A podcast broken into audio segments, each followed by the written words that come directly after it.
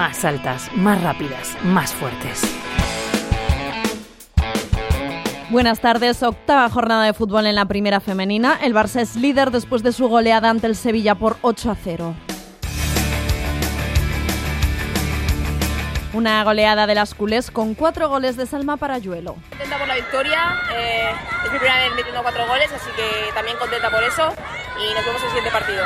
Pues el siguiente partido será este sábado. Las culés visitarán a las cuatro y media al Villarreal. Antes abrirán la jornada mañana a las 8 el Real Madrid, segundas frente a la Real Sociedad, que van novenas. Hablamos también hoy de hockey sobre patines. El sábado empieza la Champions de este deporte, una competición en la que va a debutar el Club Coruña, que nacía tras la extinción del Liceo Femenino. El primer partido será ante las francesas del Cutras. Stanis García, entrenador con mucha ilusión, como siempre, ¿no? El tema de viajar al extranjero, jugar una Copa de Europa, pues bueno, siempre es una motivación extra y con ganas de, de, bueno, de pasar a cuartos de final y a ver si este año conseguimos pasar cuartos, que sería jugar nuestra primera Final Four que, bueno, sería, sería bonito y, bueno, y un hito histórico para la ciudad.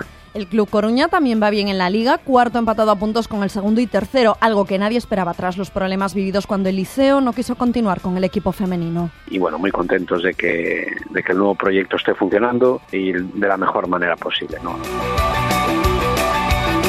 Y hoy nos detenemos en el nuevo proyecto del Comité Olímpico Español para habilitar en nuestro país una veintena de centros de refugiados que incluyan instalaciones deportivas. En ellas habrá deportistas o exdeportistas profesionales para ayudar a los migrantes a facilitar su integración a través del deporte. Forman parte de este proyecto Teresa Portela, Lidia Valentín, Marta Mangue o la ex gimnasta Tania Lamarca, quien estará en un centro en Vitoria. Ella nos ha contado más detalles. El principal motivo es que, bueno, pues que son personas que vienen con una situación personal muy complicada integrarse en la sociedad le resulta muy difícil y, bueno a través del deporte utilizar eso para que para que le sea más fácil ¿no? y luego en un futuro pues poder recibir eh, pues asistencia y poder estar aquí y poder empezar una nueva vida aquí no estamos enfocados cada uno a nuestro deporte, porque de hecho, bueno, hay deportes que, que realmente eh, requieren de unas cualidades específicas para poder realizarlo, ¿no? Eh, realmente es eh, en todo en general, a nivel deportivo y a nivel de, de, bueno, de nuestras historias personales y deportivas que puedan ayudarles a ellos a que,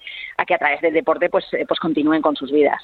Yo desde que me retiré, es verdad que en la fase esta de que pasamos todos de deportistas, de bueno, ya la que me dedico, ¿no? Y qué hago que me pueda aportar igual que el deporte, pues, pues bueno, yo después de, de haber tratado con, sobre todo, pues con deportistas, con niños, eh, me enfoqué en el mundo del coaching, de, de, estar con personas, y la verdad es que ese proyecto es mm, muy yo, ¿no? Realmente, mm, cuando a mí me llamaron y me dijeron, oye, Tania, ¿quieres participar en esto? Lo primero que dije es, mm, ¿puedo aportar eh, que la vida de alguien pueda mejorar? Sí, pues voy a por ello.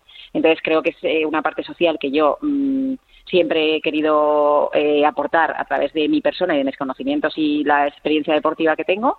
Y, bueno, realmente lo que quiero es eh, ayudar, ¿no? Ayudar en lo que se pueda y, bueno, enseñarle a mi hija que, en esta vida hay que empatizar, ¿no? Y que cuando las cosas nos van medianamente bien, pues que tenemos la, necesidad de poder ayudar a los demás. Con la ex gimnasta Tania Lamarca terminamos el más altas, más rápidas, más fuertes de esta semana. Andrea Oca, Radio 5, Todo Noticias. No sé si es cierto lo que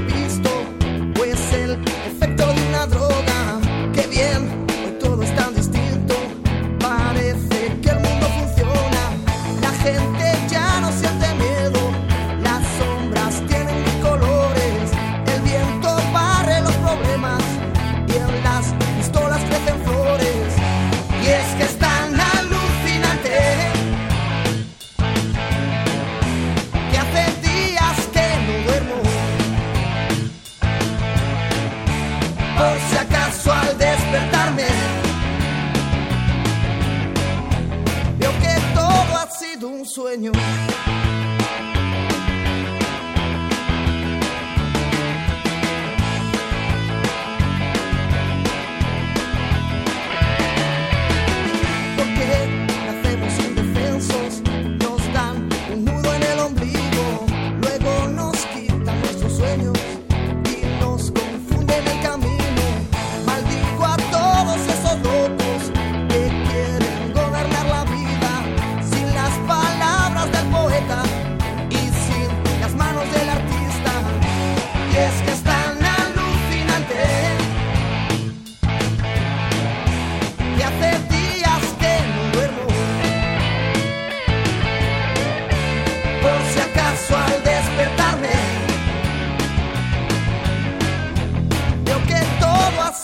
Sueño.